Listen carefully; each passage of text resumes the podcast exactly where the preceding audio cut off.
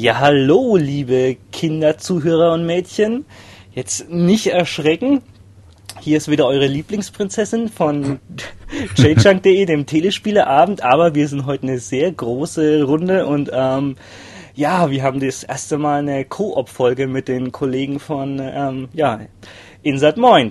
Den ein, genau, einen wunderschönen guten Morgen. Äh, auch von mir ein Hallo in der Runde. Ich bin der Micha.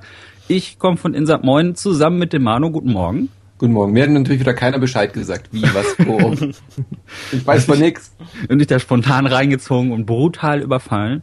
Und ähm, wie, wie Markus schon sagt, sind wir heute eine größere Runde. Zwar haben wir einmal den Toto am Start. Grüß dich. Ja, schönen guten Morgen. Wo kommen Sie denn her? Äh, aus Bergkamen, bitte sehr. und kollisionsabfrage.net.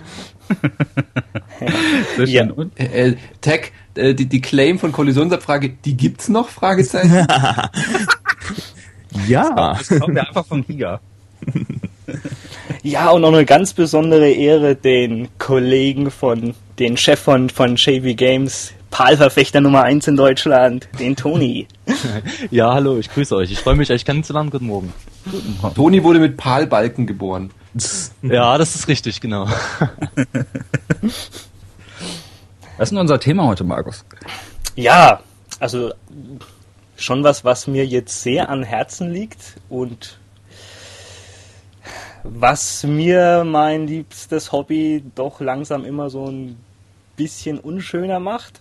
Aber das Gute ist hier, wir haben sind hier eine bunt gemischte Runde heute und ähm, mhm. da hat jeder seine anderen Ansichtspunkte und es geht um die ähm, ja, lieben digitalen Spiele auf der Konsole. Genau.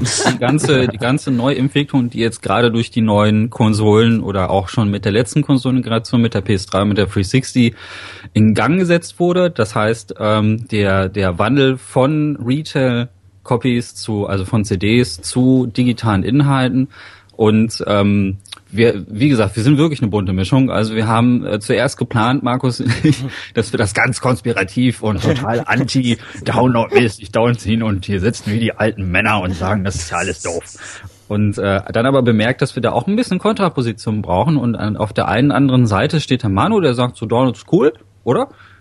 Ja, Downloads sind cool. Genau. Und und dann so die das halt das andere Extrem, wo wir dann wo wir dann eher sitzen, der Markus, ich und wo reden wir heute? Wo fangen wir denn an? Ja, kein Plan. Vielleicht mal mit unserem allerersten Download-Spiel. Wie hat's bei euch angefangen? Also ich weiß es bei mir noch sehr gut. Ähm, wo ich das so richtig mitbekommen habe, also so ähm, die, die ersten Steam-Spielchen und sowas haben mich nicht äh, interessiert. Ich bin immer eigentlich noch immer der, der reinen Konsolenspieler das ging dann eigentlich so mit, mit Xbox 1 ging das so ein bisschen los, hat mich aber auch noch interessiert. Ähm, aber dann so, wo die 360 in den Regalen stand, habe ich mir, glaube ich, ziemlich gleich zum Start, da gab es ja immer noch diesen Xbox Live Mittwoch, wo immer mhm. ein Spiel für 800 Punkte oder so 10 Euro rausgekommen sind. Und da habe ich mir, ähm, fuck, wie hieß das, äh, Marble Blast Ultra gekauft. Das war eigentlich so ein simples äh, Monkey Ball Spiel, wo du halt einfach solche Kugeln hattest und durch solche Maces dich durchjonglieren musstest.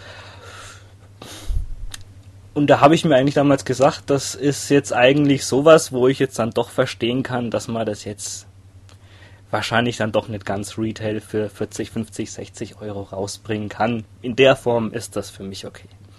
Ja, also bei mir war es Geometry Wars. Mhm. Ganz eindeutig, das war ja vorher auf, ähm, was war denn das? Äh, hilft mir mal. Ich glaube, das war Project Gotham Racing oder so, ne? Das war doch eigentlich so ein. Project Gotham Racing 2 war es, glaube ich, dabei. Ich glaube schon, ne? Und dann haben sie das Spiel aufgrund der hohen Beliebtheit ausgekoppelt als Download-Titel. Ähm, ich glaube, das war sogar ein Starttitel für die 360, ne? Also es gab es mhm. direkt äh, mit dem ersten Bunch mit dazu. Und da dachte ich genau wie du, äh, och, das ist so klein kein Mensch will das Ding auf einer Disk sehen. Äh, oder würde, das würde sich ja für keinen lohnen. Und das kostet irgendwie, hat auch wieder nur 10 Euro gekostet. Und war auch geil und da habe ich mir auch nichts bei gedacht. Und ähm, für mich war das auch so dieser erste Kontakt mit diesem Download-Ding und es war auch ein guter Start für das Xbox Live-Ding, hat ähm, Microsoft ja schon gesagt, wir machen diesen Store auf und wir werden ab sofort jeden Mittwoch, wie du sagst, diese Spiele da reinstellen und das haben sie auch tatsächlich relativ lange durchgehalten. Ne? Sie haben irgendwie, ich glaube, das über drei Jahre oder vier Jahre lang gemacht. Ähm, da müsste ich mich irren, wer weiß da genau was? Ah, ich hätte es jetzt auch so auf, auf vier, fünf ge geschätzt, aber das war echt wirklich richtig cool. Da hast du dich jede Woche eigentlich so drauf gefreut und hast du die Demo geladen und ja, äh, Toto ist ziemlich großer Xbox-Fan. Aber ich muss sagen, ich habe mich äh, relativ spät diesen digitalen Spielen äh, geöffnet. Also diesen Mittwoch, den ihr beschrieben habt, den habe ich gar nicht so bewusst wahrgenommen jetzt, wenn ich so drüber nachdenke. Das erste, was ich mir damals dann geholt und mich auch drauf gefreut habe, war die, dieses, ähm, ja, dieser Endzeitsimulator, ähm, wo man, ja, also diese in der postapokalyptischen Welt, wo du da, äh, ach, da habe ich auch einen Text drüber geschrieben. I'm alive. I'm, I'm alive, genau, genau. Mhm. Das war, das war das. Fand ich auch richtig schön, also war mal ganz cool, aber ja, daran habe ich, hab ich dann auch gesehen, so, ah, da hätte ich eigentlich doch lieber eine Retail-Version äh, von gehabt, irgendwie, ja, weil es zwar immer nur so ein Tease war, so ein Teaser, der zwar cool war, aber mich nicht ganz so gesättigt hatte. Und das war dann, ja, war so mit meiner ersten Erfahrung. Dann kamen so, ein, so kleinere DLCs. äh, Ich glaub, kann mich noch an den Alan Wake äh, DLC erinnern, der, den ich auch ziemlich gut fand. Aber Xbox Live Arcade Games gab es ja schon auf der Original Xbox. ja. Ja. Ja. So, äh, was weiß ich, Bejeweled, Bookworm, solche Geschichten. Gab es nicht viel, ich glaube so, uff, wie viel man das gewesen sein, so sechs, sieben, acht, neun, zehn, also non, nicht wirklich viele. Aber ja, so Bejeweled und sowas war ja, ja trotzdem eigentlich ganz nett. Aber da ging es schon los, ja. Mhm. Ich meine, so richtig be berühmt wurde es dann, glaube ich, wirklich erst mit dem 360 äh, Arcade Wednesday. Und da kamen ja dann richtig auch so Spiele raus, die, wie wie ihr gesagt habt, wirklich auch darauf ausgelegt waren, es ist nicht groß genug für, für ein Retail-Game. Und äh, ich glaube, damit waren auch alle happy. Ähm, Ich glaube, die Probleme, die ihr da damit habt, die kamen ja dann erst viel, viel später irgendwie. Also so, so rein, um das mal jetzt mal so, so zu, zu definieren, gegen Download-Spiele spricht ja erstmal nix, oder? also äh, als Sammler ist es vielleicht ein bisschen schade, dass man sowas wie ähm, äh, diese, diese kleinen Spiele, so, so Trials oder sowas, nicht dann im Regal stehen hat, aber Explosion Man oder so sind halt auch so Spiele, die so als kleiner, als kleines, schönes Spielchen für sich so stehen und dann halt auch diesen reduzierten Preis ähm, von, wie viel waren es immer? 1200 Microsoft-Punkte, glaube ich. Ähm, 800, 1000 am 800 bis Anfang. 1200, 1200 hat ein bisschen genau. gedauert. Und das sind ja auch Sachen, für, de, für das Geld kriegst du auch Retail-Kopien ja gar nicht auf dem Markt. Das, das, das hätte ja auch gar nicht funktioniert und deswegen war für mich das immer klar, Xbox Live Arcade sind kleine, schöne, nette Spielideen, die kein volles Spiel ausmachen, die aber für, die, für diese Preisrange von 10 bis 15 Euro genau richtig als digital kommen. Ähm, um das jetzt mal so abzuschließen, das war glaube ich so, damit konnten sich alle abfinden, oder? Ja, und es ist Ja. auch, also es hat sich teilweise auch relativiert, ne? Also diese Spiele, die wir jetzt gerade angesprochen haben, die sind auch tatsächlich noch in Sammlungen rausgekommen. Also ähm, Je nachdem halt, ja klar. ja, ja, also so Limbo zum Beispiel und Trials, ähm, die gab's in einer Box, äh, lass mich nicht lügen, und auch äh, so Explosion Sachen, Man gab's auch. Genau, Explosion Man. Und ähm, ich habe hier so eine Box mit den ähm, von dem mit Lumines und Res HG und Dings, äh, Every X10 Extra zum Beispiel, also wo alle alle Spiele von Mitsuguchi mit dabei sind. Und da, also das gibt schon, also die interessanten Sachen, die werden teilweise schon veröffentlicht. Also als Ja. Sammler sagt man dann, na gut, äh, dann kaufe ich, warte ich halt, bis die Sammlung rauskommt. Oder kauf's mir noch mal. gekauft ist mir genau nochmal. Also es ist natürlich nachvollziehbar, dass der Distributionsweg ähm, da schwierig ist. Äh, Toni, ich sehe gerade in unserer schlauen Liste, ja, dein erster Download war bei PS4 tatsächlich erst, ne? Ja, nee, ich habe nochmal äh, gerade drüber nachgedacht. Mein erster war Earthbound für die für die Wii U. Das ist Die ja noch nicht so Konsole, lange her. Das ist noch nicht lange her, ja. Viel früher hatte ich äh, auch äh, gar keine Zeit für solche Experimente. Ich hatte damals noch eine 40-Stunden-Woche und so. Also ich habe dann wirklich nur die äh, Spiele gespielt, die ich, die ich hier hatte, die ich geschafft habe. Mit, mit der Wii U Earthbound war tatsächlich mein erstes Download-Spiel, ja. Und äh, finde ich bei, bei Earthbound natürlich auch vö- völlig okay. Also Das ist auch ein guter Punkt, was du gerade sagst. Earthbound gab es ja bei uns in Deutschland nie. das ist äh, erstens mal äh, der Punkt, genau. Und äh, ich bin dann auch kein Freund davon, also wenn Spiele einfach äh, Retail viel zu teuer sind, äh, wo ja auch Suikoden ein gutes Beispiel ist, äh, was man was man da also gar nicht mehr original, also wirklich für für sinnlose Preise nur bekam und dann auch noch auf alten Konsolen spielen musste.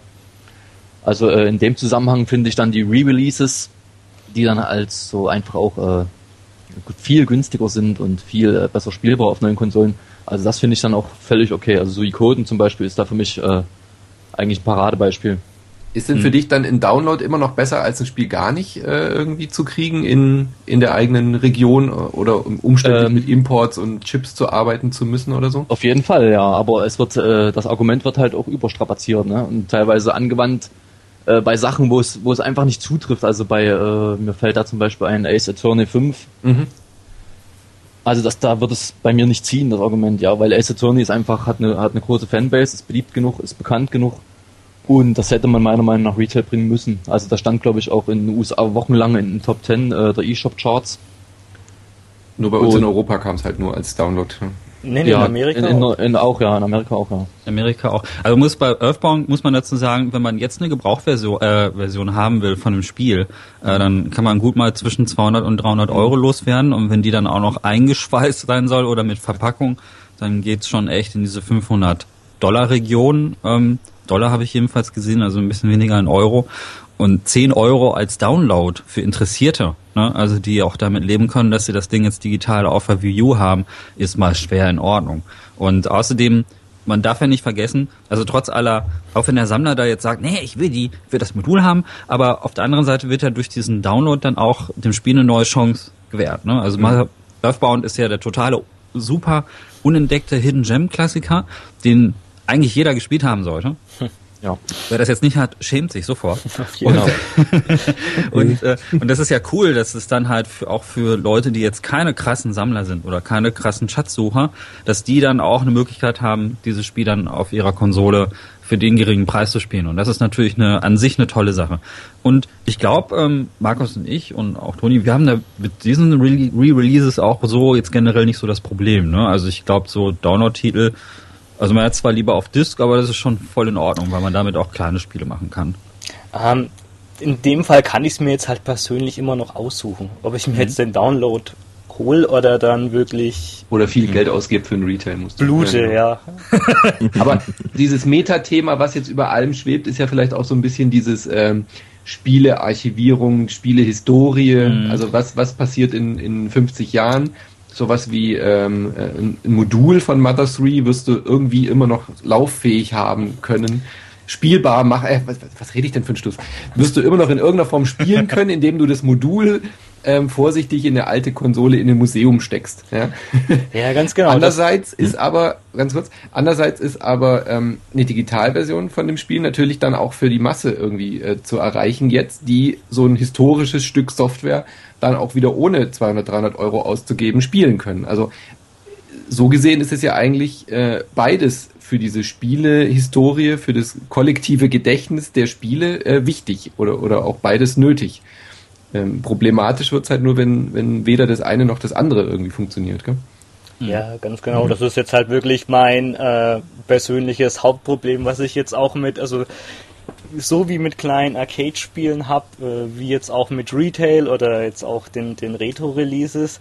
Also ich mag halt Videospiele und ich mag sie halt einfach, weil sie gut sind. Und da spielt es jetzt für mich keine Rolle, ob die jetzt 30 Jahre alt sind oder drei Tage neu erschienen sind. Also wenn mir ein Spiel gefällt, bin ich mir sicher, dass ich das auch noch jetzt in zehn Jahren spielen möchte. Und da ist jetzt halt wirklich dann ähm, gerade das, das Problem, wo ich mir jetzt halt einfach nicht mehr sicher sein kann. Weil es gibt halt dann doch so viele negative Beispiele. Und auch wenn jetzt die, äh, die äh, Retro-Spiele jetzt im Preis gerade derzeit äh, wirklich explodieren. Also ich war in vor zwei Monaten, Anfang 2015, war ich in Japan und ich habe, glaube ich, 3.000, 4.000 Euro für alte NES Famicom-Spiele ausgegeben. und ja, das kann sein. Und also ich habe mir halt wirklich gedacht, wenn ich mir jetzt halt so ein mittlere teure Spiel jetzt, keine Ahnung, wie jetzt Ninja Gaiden 2 kaufe, für was jetzt 60, 70 Euro ungefähr kostet, kostet genauso viel wie ein Retail-Spiel, aber es macht mir noch genauso viel Spaß wie ein Retail-Spiel, was jetzt halt für PS4 oder sowas rauskommt. Und ich kann es immer noch spielen. Also mhm. beiße ich ja. in den sauren Apfel und blute. Genau, da kommen wir so langsam rüber zu dem eigentlichen Problem. Also äh, komplette Spiele digital zu erwerben. ist ja so eine Sache. Äh, und den, die Auswahl zwischen einer Schallplatte oder den iPod-Download zu haben, ist okay, das ist cool. Und solange das besteht, ist es auch eine tolle Sache. Aber das wirkliche Problem, was wir haben, und da wird mir der Toto jetzt nicken zustimmen, ist nämlich gar nicht so unbedingt, dass, dass diese digitalen Sachen halt nebenher bestimmen. Es ist ja geil, dass die Spieler die Auswahl haben, sondern dass die Spiele durch äh, gewisse Methoden, DLC und äh, Day One Patch schon ab dem ersten Tag, wo sie äh, verkauft werden, quasi so zerfasert sind, dass wir uns genau das, was jetzt der Markus sagt, nicht sicher sein können, dass sie in zehn Jahren überhaupt noch lauffähig sind. Ja, für mich ist es auch echt so ein ähm, Downer geworden. Ich weiß noch, äh, wo ich jetzt, also es ist jetzt auch äh, die, mehr ein Problem der aktuellen Generation.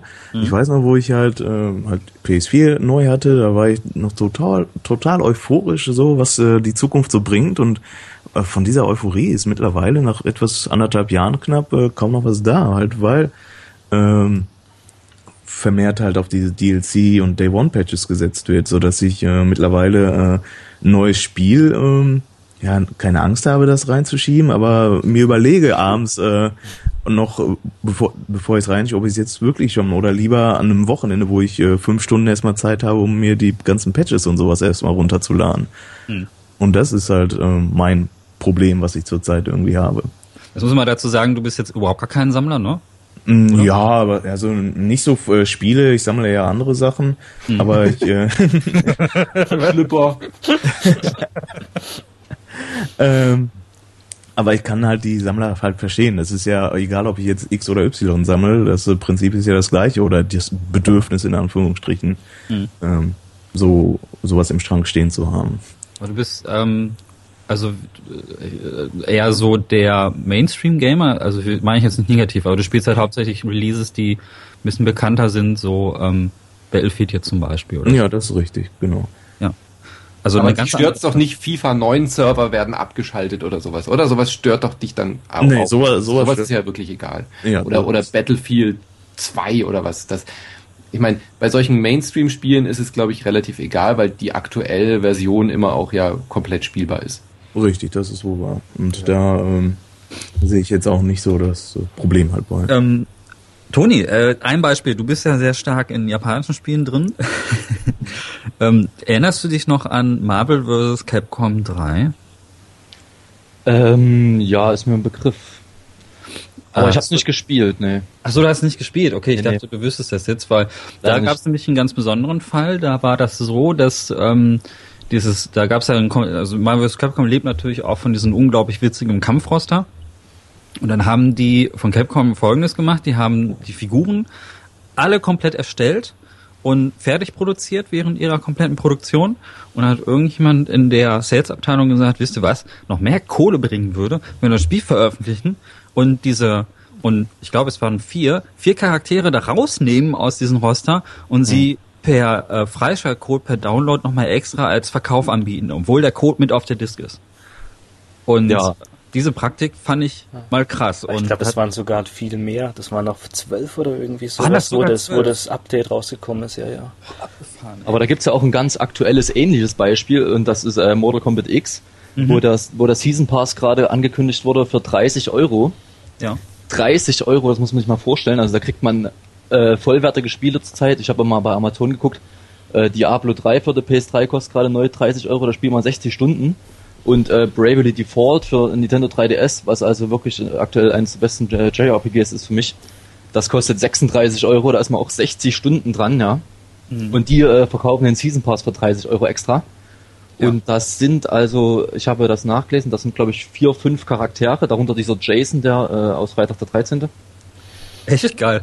Genau. Der ist, äh, der ist in dem Season Pass und noch ein paar andere. Und in ja. der Pressemeldung stand also wortwörtlich drin, dass die ersten Inhalte des Season Pass zum Launch zur Verfügung stehen. Das ist doch so. absurd, oder? Ich meine, ist, und da hört's für mich auf. Also das verstehe ich nicht und da bin ich wirklich auch äh, verwundert drüber, dass die Leute sich da nicht drüber aufregen, ja.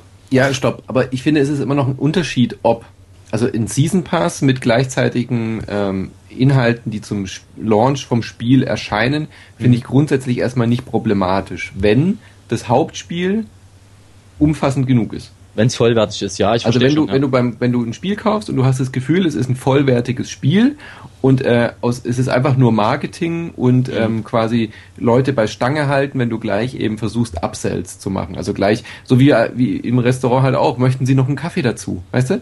Da regt Ja. sich ja, also die versuchen dir natürlich gleich irgendwie das, ähm, das Erlebnis zu verlängern und das versucht die Spieleindustrie jetzt halt auch. Das finde ich per se erstmal nicht verwerflich, zu sagen, jetzt in dem Moment, wo du dich für dieses Spiel interessierst, schau mal, wenn es dir gerade Spaß macht, wir werden in den nächsten sechs, sieben Monaten weiterhin dieses Spiel unterstützen, schließ doch gleich noch einen zusätzlichen Kauf ab. Finde ich grundsätzlich nicht schlimm, wenn das Spiel an sich genügend Kämpfer hat. Weißt du? Oder, oder genügend Inhalt, genügend Level oder wenn du nicht das Gefühl hast, du wirst da abgezockt.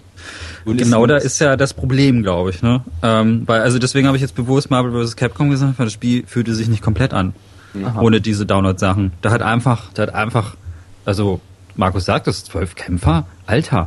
Äh, Ich meine, wie viel, wie viele Kämpfer hat so ein Spiel? Aber was, wie viel stand dir zur Verfügung? 14? Das ist für ein Prügelspiel, das heute rauskommt, relativ wenig. Also es gibt nur noch wenige Hersteller, die das machen. Also die Leute, die Blazblue machen, die haben zum Beispiel generell recht wenig, aber dafür sind die Kämpfer auch individueller ausgestaltet. Bei Capcom ist es halt eher so, dass sie viele Kämpfer hatten. Und man fühlt sich da schon ein bisschen verarscht. Und das hat, birgt zwei Probleme. Also zum einen, also ich gebe dir recht, Manu, wenn das Spiel jetzt super komplett ist, wenn du jetzt eine 20 Stunden Singleplayer-Kampagne hast und äh, voll die krasse Production Value. Und dann gibt's noch eine super, su- super Sondernebenmission irgendwie, die jetzt nicht so wichtig ist. Also für die Mega-Fans, die sagen so, ah, okay, so wie bei Alan Wake vielleicht so. Die Tab, also diese Sondermission, die Toto vorhin angesprochen hat, fand ich jetzt super unwichtig. Das war halt wirklich wie so eine Zugabe. Äh, Wir hatten die Diskussion doch gerade bei Evolve auch. Genau, ja, und dasselbe. Und, und das, das hat ja zwei Probleme. Erstens das Spiel aber nicht komplett. Also gerade bei so einem Prügelspiel fällt das halt einfach auf, weil das einfach von solchen Inhalten lebt. Auf der anderen Seite weißt du halt einfach nicht, was in, was passiert, wenn die Server abgeschaltet werden. Also was passiert mit Marvel vs. Capcom 3, wenn 360 und PS3 ihre Server abstellen? Kannst du dann noch deine Figuren runterladen? Wir müssen ja vor allem eben auch über dieses Problem reden, was diese Spiele-Historie angeht. Wenn du Genau. ähm, bei sowas wie Evolve, das ist sowieso ein reines Online-Spiel, da hast du Singleplayer nicht viel davon. Das ist nochmal eine andere Diskussion. Aber bei einem Prügelspiel, was du auf dem Sofa spielen willst, was passiert, wenn du dieses Spiel jetzt äh, in zehn Jahren auf dem Flohmarkt kaufst? Du wirst nie an diese Kämpfer drankommen, Genau. weil die irgendwie auf einem Server liegen, die, der, der nicht mehr existiert, weil vielleicht die Firma pleite gegangen ist oder, oder, oder. So, Problem eins: die Leute können ja theoretisch das, das Zeug gleich auf die Disk packen, ja, damit du quasi sagen kannst, okay, und wenn wir mal pleite sind oder wenn es die Firma nicht mehr gibt, dann wirst du per Cheatcode irgendwie das Ding freischalten können, äh, weil du die Server nicht mehr erreichst. Das wäre ja eigentlich eine faire Geste, hat aber gleichzeitig den Nachteil, dass, dass die Leute sich wahnsinnig aufregen, wenn, wenn DLC-Content, der zusätzlich verkauft wird, schon auf der Disk drauf ist, die die Leute kaufen. Ja? Das heißt, das Problem, du kannst es nicht auf die Disk packen, weil dann die Leute sich wieder aufregen. Und deswegen, in dem Moment bist du quasi gezwungen, äh, gezwungen, diese Spiele zu defragmentieren. Und Ja. das ist dann ein, ein Problem, weil diese zusätzlichen Kämpfer, die wird es nie auf irgendeiner Disk oder als Retail oder als Download geben, der dann irgendwie als ZIP-File daherkommt, weil das auf den Konsolen ja nicht funktioniert. Beim PC kannst du sowas ja immer machen. Ja. Ja. zu sagen, hier, Mod, Patch, was auch immer. Äh, geht ja nicht. Du kannst das Ding nicht modden, dass diese Kämpfer irgendwann da reinkommen. Ja, und da gehen, geht dem Markus natürlich sofort die Zehennägel hoch. Ja, klar. Und also das war, das war jetzt ja auch bei, beim ähm, Vorgänger von dem Model Combat 10 das Problem. Da, das, da, das war ja dann auch so, dass es da auch spitz, spitz, äh, bestimmte Kämpfer mit, was weiß ich jetzt, Skins aus alten Teilen und sowas gab es dann jetzt bloß bei der und der Firma, ganz selten. Und da ging dann die Codes für einen Kämpfer dann auf Ebay am Anfang für 40, 50 Dollar dann, dann weg. Das ist ja auch bizarr, dass es dann eigentlich dann wirklich so eine Interesse dran gibt. Und jetzt in dem Fall, wo ich mich dann auch noch mal doppelt aufrege, ist, kaufst du das Spiel, dann kommt irgendwie jetzt Freddy, Jason oder der, der Predator als Kämpfer, hast einmal 60 Euro gezahlt und dann anderthalb Jahre später oder ein Jahr später kommt dann immer noch die Game of the Year Version, wo dann alles nochmal für 40 Euro dabei ist. Ja, die kaufst du natürlich dann auch nochmal, weil du halt dann auf der sicheren Seite sein willst. Das ist auf jeden Fall bei mir so. Ja, kann ich Das ist ja, nachvollziehen. das ist ja dein Problem. Ja, Und ich bin ja leider immer noch ein bisschen froh, dass ich diese Möglichkeit überhaupt haben kann. Du, ja. du, du, ich auch. Ich auch. Also ich bin auch jemand, der dann später immer noch die Goti-Version kauft. Das, das wurmt mich wirklich. Also es ist so eine, weil auf der dein Spielerherz sagt, ich will das jetzt komplett haben. Ich mag das Spiel so sehr. Gib mir alle Kämpfer, gib mir alle Download-Inhalte, gib's mir. Und ähm, dann aber du fällst natürlich drauf rein, weil du kannst nicht ein Jahr irgendwie Geduld üben, um auf dieses Spiel zu warten und deswegen holst du dir ja doch vielleicht am Anfang dann direkt für 60 Euro Version. Das wird jetzt bei wahrscheinlich auch bei GTG genau dasselbe. Wir ähm, also also wahrscheinlich ist Nick Tony da, GT Gear sieht super geil aus. Nicken im Podcast übrigens, super. Bitte? nicken im Podcast, kann ich nur empfehlen. Ja, äh, wir nicken jetzt. und äh, ein Spiel, worauf ich mich persönlich freue, also wenn es irgendwann in Europa tatsächlich rauskommt, dann, dann bin ich wahrscheinlich der Erste, der da mitspielt. Aber äh, das wird in einem Jahr wird's davon wieder eine Goti-Version kommen, weil bei den Entwicklern einfällt, äh, ach, wir haben hier noch einen anderen Kämpfer, den wir dann noch da reinschieben können und hier sind ja noch ein paar Balancing-Probleme, die wir festgestellt haben. Und dann gibt es eine Guilty Gear äh, Triple X Super Extreme Double Trouble Sonderedition. Ja, aber da bin ich jetzt auf, auf ähm, der Ebene bin ich jetzt wirklich gerade äh, so ähm, eigentlich fast schon so, so abgestumpft, kann man sagen, eigentlich, dass ich jetzt an so einem ähm, Spiel, wenn es jetzt rauskommt, habe ich eigentlich erst fast gar kein jetzt Interesse mehr, wo ich jetzt halt dann weiß, da kommt in einem Jahr was. Ich, ich kann jetzt echt inzwischen warten, weil ich habe ja noch die Spiele von den letzten. Mhm. Von den letzten Versionen als Update, was du ja dann ja eigentlich meistens dann bloß jetzt eingeschweißt ins Regal spielst, weil du die ersten Release dann halt, keine Ahnung, 10, 20 Stunden gespielt hast, aber jetzt nicht richtig, weil du dann sauer warst, dass jetzt dann Content nachgeschoben worden ist. Und also so ist es mir jetzt halt gerade mit diesen 10 Gigabyte Patches plus ja. Season Pass und sowas, ist es mir eigentlich echt gleich, so gleichgültig, dass ich jetzt sagen kann, hey, ich kann einfach echt ein Jahr warten, weil es mir egal ist. das ist mit diesen DLCs habe ich auch gar nicht so das Problem. Wenn sich das so verstückelt, ist zwar doof, aber eigentlich nur für Sammler. Für mich als reiner Konsument, ich sammle hm. Spiele nicht, ich spiele sie einfach nur, mir ist es völlig egal. Wenn ich ein altes Spiel spielen will, dann spiele ich halt ein altes Spiel, aber ich muss die nicht im Regal stehen haben. Deswegen kann ich da, glaube ich, ein bisschen im Gegensatz zu euch ähm, ist mir dieses, dass es im Regal steht, nicht so wichtig. Deswegen habe ich gegen Downloads per se erstmal nicht, weil im Endeffekt für mich als Konsument geht schneller, einen Download zu haben, wenn ich eine gescheite Internetverbindung habe, als irgendwie auf die Post zu warten. Aber richtig sauer werde ich, ähm, was diese Defragmentierung angeht, wenn irgendwelche exklusiven Deals mit GameStop oder sonstigen Läden oder die, die, den einen Skin kriegst du nur bei Amazon, den anderen irgendwie bei, bei, ähm, bei GameStop. Das heißt, du bist per se erstmal drauf verdonnert, nur eine Version zu haben. Du kannst gar nicht alle ähm, Inhalte von einem Spiel, wie zum Beispiel Assassin's Creed Unity war so ein Extrembeispiel oder Watch Dogs oder so. Äh, also Ubisoft übertreibt es da ja auch extrem mhm. mit dieser mit dieser Zerstückelung. Das sind auch meistens komplett unwichtige Inhalte. Dann hast du halt einen Waffenskin weniger oder so da, da scheiße ich drauf, aber ich finde es einfach eine Unverschämtheit gegenüber den Spielern, zu sagen, du kannst gar nicht alles haben, weil wir irgendwie Exklusivdeals haben und du kaufst dir das Spiel ja nicht irgendwie zweimal, nur damit du irgendwie alle Skins hast. Das ist ja völlig idiotisch. Mal, also Toto, kaufst du noch bei GameStop, Toto? Äh, kaufen eigentlich? Ja, ich tausche ja da meistens äh, ein oder so. Ja. Ähm, ich achte ehrlich gesagt aber auch nicht immer so, welcher, welches Spiel jetzt wo, welche Goodies hat oder so. Das ist mir meistens relativ wumpe. Ähm, DLCs ähm, an und für sich bin ich ja auch nicht dagegen. Es kann eine schöne Spielerweiterung sein. Ähm, ein Positivbeispiel wäre für mich jetzt zum Beispiel Far Cry 3. Mhm. Äh, was da kam, das, was so gespielt hat dann halt mit den Genres und so weiter. Was ich aber echt auch nicht gutheißen kann, sind dann solche wie, ach, was war das bei Assassin's Creed 2 damals? wo eine komplette Sequenz äh, fehlte im mhm. Hauptspiel und die dann irgendwie dann als äh, DLC dann nochmal nachgereicht worden ist, das finde ich halt dann echt äh, daneben und äh, kacke, einfach. Ja. Aber gut. Das ist so ein bisschen, als würde man aus einer Sherlock Holmes Geschichte den Watson rausschneiden. weißt du, die Verfolgungsjagd? Ja. Ich glaube, irgendeinem Artikel habe ich das geschrieben. Das ist eigentlich ein ziemlich alter Artikel. Ich finde das Thema immer noch aktuell, weil Verfolgungsjagd, die verfolgen einen Dieb und dann werden die getrennt. Sherlock und Watson. Die laufen im britischen Museum in zwei verschiedene Richtungen. Und dann siehst du im Film nur die Geschichte von Watson, äh, von, von Sherlock. So, und äh, der überführt dann irgendwie einen der beiden Handlanger.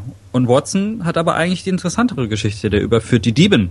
Aber anscheinend ohne, ohne Gewalt anzuwenden, sondern nur mit Worten, weil er so charmant ist. Das wirst du aber nicht erfahren, wenn du den Download nicht äh, kaufst oder diesen Zusatz-EC oder das Zusatzkapitel runterlädst.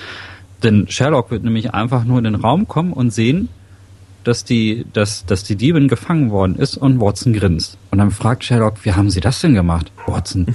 Und er sagt, ja, Erfahren Sie auf der Erfahren Blu-ray. erfahren Sie, wenn In Sie den Scheiß auch noch kaufen. Ja. Ja, also bei So. Assassin's Creed war es wirklich unverständlich, weil es war nicht Ja. wie eine Deleted Scene bei einem Film, den du im Film gar nicht merkst, wenn die geschnitten wurde und dann eher so als Goodie quasi, wenn du die DVD oder die Blu-ray dann hast, dann kannst du sagen, ah, da ist noch an der Stelle was passiert, cool. Aber das war ja nicht vorgesehen. Aber diese, dieses rausgenommene Segment, das hat dir so richtig auf die Nase gebunden. Haha, da fehlt was. Möchten Ja. Sie mehr wissen? Ja. Und du konntest es in dem Moment aber auch gar nicht kaufen. Also es war auch strategisch total ungeschickt. Wenn du beim Release das Spiel gespielt hast, gab es diesen DLC noch gar nicht. Ja, der Das war ziemlich dumm. Ja. Einfach nur. Aber das macht ja dann trotzdem die Gesamterfahrung eigentlich kaputt, weil du kannst dich jetzt, Ja. äh, wenn das dann in zwei Monaten rauskommt, kannst du dich ja an die Szene nicht mehr so wirklich gut erinnern, wie als wenn du es jetzt gleich gespielt hast. Das Ja, haben sie inzwischen ja auch gelernt, dieses, äh, dieses Kapitel. Also inzwischen kommen dann immer so Prequels raus. Bei Watch Dogs äh, hast du dann zum Beispiel so ein DLC. Ähm, das sind ja dann klassische Add-ons wie früher auch. Dann hast du halt eine Episode, die über diesen Hacker geht. Oder bei diesem ähm, Li äh, Lights, oh, wie hieß das? Ähm, Infamous. Infamous. Dying Lights oder sowas. Da hattest du, glaube ich, auch, da hattest du eine komplette Episode, die in dem gleichen Setting gespielt hat, aber eben von dem Nebencharakter. Und sowas finde ich zum Beispiel total super, weil das die, die, das, die Hauptspielerweiterung, äh, weil es für fürs Hauptspiel eine Erweiterung ist, die deine Erfahrung weiterträgt oder, oder noch mit einer anderen Perspektive ergänzt. Das geht für mich so in diese Mission Packs oder, oder, oder Erweiterungen, wie sie früher bei Diskettenversionen ja auch schon gab. Also es gab ja schon immer so dieses, okay, wir haben hier ein erfolgreiches Spiel, hier sind nochmal zusätzliche Missionen, zusätzliche Nebengeschichten, wie auch immer. Und dagegen habe ich gar nichts. Wenn die rein digital sind, das kann ich auch total verstehen, weil die sind ja dann auch für Sammler irgendwann immer noch auf der Game of the Year Edition oder so drauf. Ich, ich glaube, das sind halt auch Sachen, die aus produktionstechnischer Sicht ja auch Sinn machen. Also du Mhm. hast jetzt gerade das Infamous-Beispiel genannt. Das, erfreulicherweise ist das übrigens auch auf Disc rausgekommen, das Add-on. Das fast, wie heißt das? Äh, First Light. First Light. First Light. First ne? Life, genau. ja. Genau, und ähm, aber die Sache ist ja, ähm, das sind ja Sachen, so, wenn das Studio sich tatsächlich auf das Hauptspiel konzentriert während der Produktion und dann das dann sieht, okay, das Spiel läuft einigermaßen oder wir können schon absehen, dass wir so und so viele Vorbesteller haben, dass wir da tatsächlich noch eine Download-Episode finanzieren können. Und eine Zusatzepisode ist voll okay. Äh, ist auch ein ganz anderer Zustand, glaube ich, als jetzt bei so Prügelspielen, wo man sowieso alle Figuren schon plant bis auf vielleicht zwei, drei optionale. Und das, deswegen dieses Capcom-Beispiel, das war einfach extrem irgendwie. Das haben sie zum Beispiel BlazBlue irgendwann auch gemacht. Das haben einfach vier Kämpfer gefehlt, obwohl die alle schon fertig waren.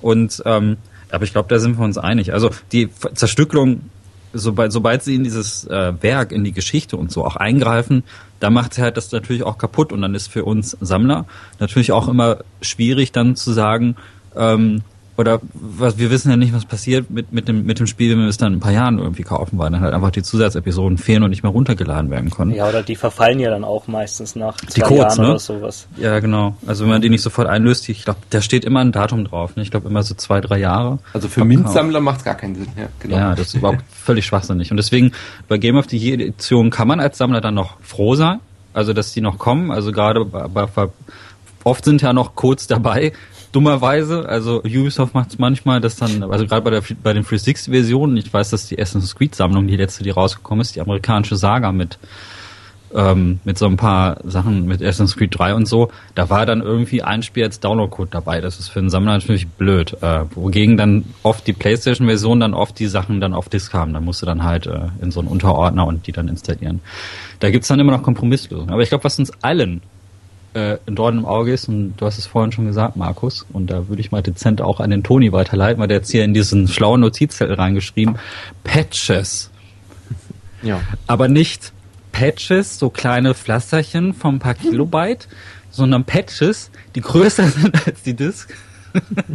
Vor wie Halo zum Beispiel, wo gleich mal Halo, Halo. Da hab ich, da hab ich mit den Augen, also ich gedacht, was ist hier los? Ich leg die Disk ein in die Xbox One und der komplette Multiplayer wird runtergeladen und es waren ganze 18 Gigabyte. Ja. Also ich hatte ja sogar, ich hatte davon gelesen, dass es sogar noch mehr war. Aber 18 Gigabyte ist ja auch mehr als genug. Und das Ja. Schlimme ist, äh, da waren ja dann wirklich auch Inhalte dabei, ne? Ja. Der Mehrspielermodus oder sowas war das doch. Ja, Also das, der, die Disk-Version, ja. die Disk-Version war wirklich unvollständig. Ja. In der So. Halo Collection. Ja, Und- gerade bei und Halo das- ist ja. Oh, Da hat sich aber auch äh, kaum jemand drüber aufgeregt. Also ich habe da nicht viel wahrgenommen, ehrlich gesagt. Doch, doch, doch. Ja? Doch, doch, Ja. da gab es schon ein bisschen was. Also nicht so viel, wie man sich das wünscht vielleicht. Ja, ja, Aber es hat, also die Leute haben es ja trotzdem gekauft, aber ja. das, also ich habe auch dann später gelesen, Mhm. warum.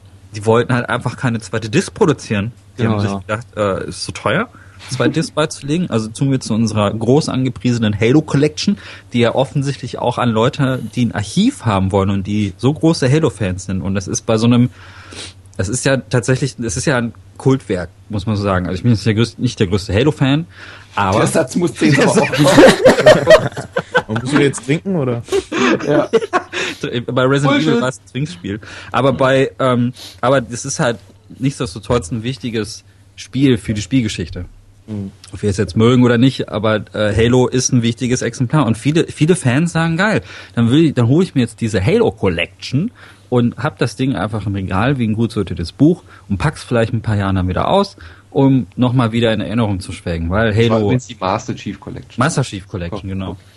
Und jetzt, jetzt ist das so, dass nicht nur der komplette Multiplayer ausgekoppelt ist und dass auch ganz viele Patches da gar nicht drin sind, weil dieser Multiplayer ja irgendwie auch vom Balancing und so nicht richtig funktioniert, sondern dass sogar das komplette Spiel Halo ODST gar nicht mit dabei ist. Also ist die Master Chief Collection, wie Toni sagt, völlig, völlig inkomplett. Ja. Ja, gut, da könnte Dann sollen sie es halt, das, dann sollen sie es halt verschieben. Also ich finde, äh, ich bin immer froh, wenn die, wenn die Publisher wirklich die Spiele verschieben. Mhm. Tja, Ist für mich völlig in Ordnung. Also habe ich gar kein Problem mit. das, aber das einzig große Spiel zu Weihnachten halt letztes Jahr, da wird halt schon Dampf da gewesen sein von Microsoft. Ja, sicher, sicher, ja. Aber das ist dann wirklich die Grenze, wo ich sag, da mache ich nimmer mit. Es ist mir echt komplett egal. Dann spiele ich lieber die alte Grafik auf Xbox 1 oder 360. Aber jetzt halt ein Spiel, wo ich nicht halt mal dann offline Splitscreen spielen kann, wenn ich einfach die Disk reinlege, die ich mir gekauft habe. Mhm. Nee, also bis hierhin und nicht mehr weiter. Das war schon ein Extrembeispiel natürlich. Aber äh, 25 GB Day One Patch ist jetzt auch nicht die, die Regel. Ähm, Aber über drei regt sich keiner mehr auf, oder? Nö, Ja, das geht ja auch. schon. Also äh, ich habe mir inzwischen angewöhnt, also man, man nimmt ja dann auch so Haltungsschäden an, nenne ich es jetzt mal. Früher habe ich mir ein Spiel äh, gekauft, habe es neben mich gelegt äh, und habe dann mich auf den Abend gefreut, um es zu spielen.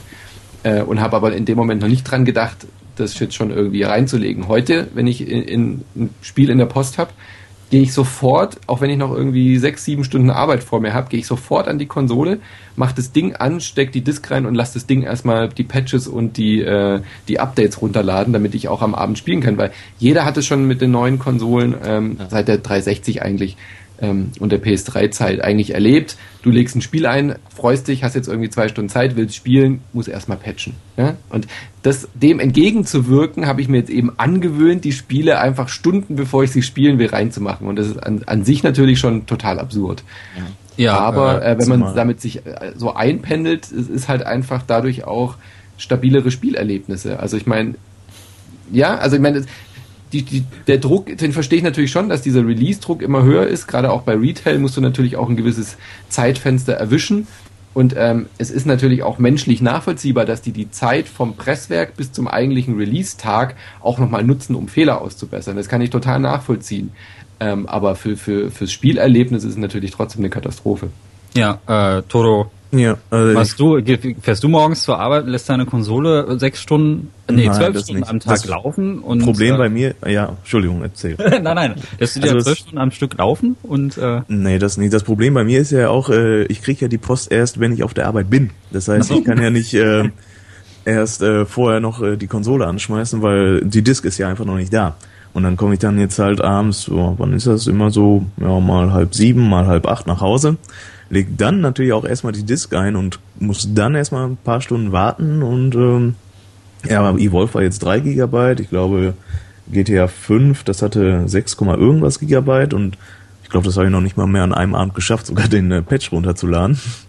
Da musste ich dann wirklich äh, da am nächsten Tag erstmal weiterladen und das finde ich halt echt äh, etwas, was mir wirklich den Spaß da ähm, zurzeit einfach nimmt, weil dann hast du vielleicht manchmal ein paar Kollegen, die dann online sind, die dann schon spielen und du bist dann, sag ich mal, das fünfte Rad am Wagen dann im Chat, der äh, schön erzählen kann, wie sich der Ladebalken halt nach vorne bewegt.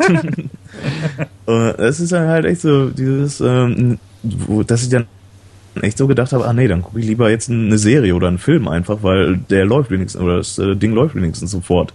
Oder was ich dann auch schon mal, dass ich dann, ja, klingt jetzt ein bisschen äh, übertrieben, aber dass ich mal den Staub der Xbox 360 abgeklopft habe und ähm, dann irgendwie South Park halt mal gespielt habe, weil das einfach noch auf Eh der Halde lag. Äh, eh ein gutes Spiel und äh, es lag halt noch auf der Halde und das waren dann mal nur 6 MB, die ich dann als Patch runterladen musste. Das ist genau das. Wie ist es dazu gekommen? Also wie das Microsoft damals angestellt hat, das hat ja anscheinend auch funktioniert. Auch so ähm, Spiele.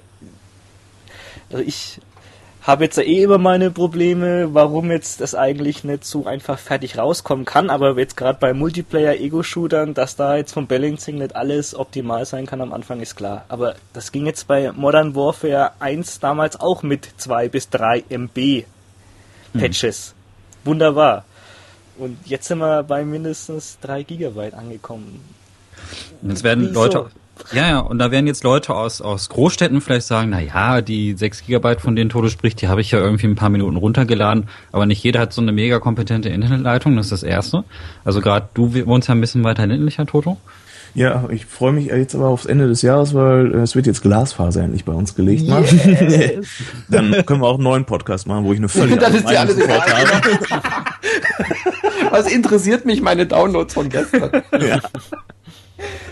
Nee, aber generell ist es halt einfach jetzt. Genau dasselbe hatte ich bei Evolve auch. Ich so, äh, ja geil, dann spiele ich jetzt mit euch Evolve, äh, mit Daniel und Manu so, die beiden schon im Spiel und, und freuen sich total und schau dir diese geilen Moves und die Monster an und voll cool und nicht so geil, da steige ich jetzt ein, hab ich Bock drauf und dann erstmal ein Mega-Patch von 10 Gigabyte oder so. Ja, du hast gelacht, dass du noch nicht morgens gepatcht hast, ja. Ja, Aber ja. was, was Markus gerade meinte, ich meine, früher waren es halt 2, 3 MB, was viel war, über, über, über einen äh, Analogmodem zu laden und jetzt sind es halt viel. Ja gut, da, da also, haben wir auch schon DSL. Und das Ja. ging ja wirklich in Schnipp fünf Sekunden. Aber ich meine, heutz- heutzutage sind einzelne Dex Texturen größer als ein komplettes N64-Modul, weißt du? Also ich meine, das ist natürlich auch eine andere Dimension. Ja, also, aber- aber trotzdem wieso- die Patches ja trotzdem gering, wenn man jetzt nicht so Extrembeispiele hat. ist richtig, aber, aber warum musst du neue Texturen in ein, ein fertiges Spiel einbauen? Ja, weil es halt nicht gereicht hat. Also das ist halt einfach der Druck der Publisher, der da auch oft, äh, die merken halt, die Akzeptanz für 4, 6 Gigabyte Patches ist da bei den Konsumenten, also wird es natürlich auch genutzt.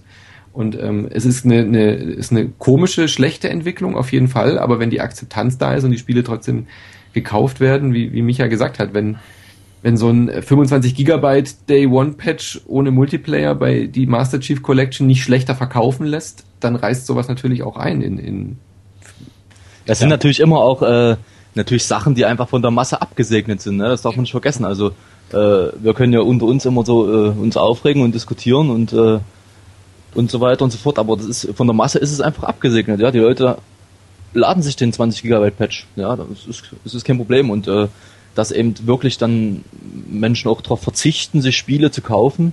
Mhm. Das ist halt wirklich die absolute Minderheit. Ja. Also ich habe, also ich zum Beispiel habe mal Ace Attorney 5 nicht gekauft, weil ich es nicht äh, verstanden habe. Aber wer, wer macht das? Also es, ich kann dann auch Leute verstehen, die nicht darauf verzichten können, weil sie einfach Ace Attorney Fans sind.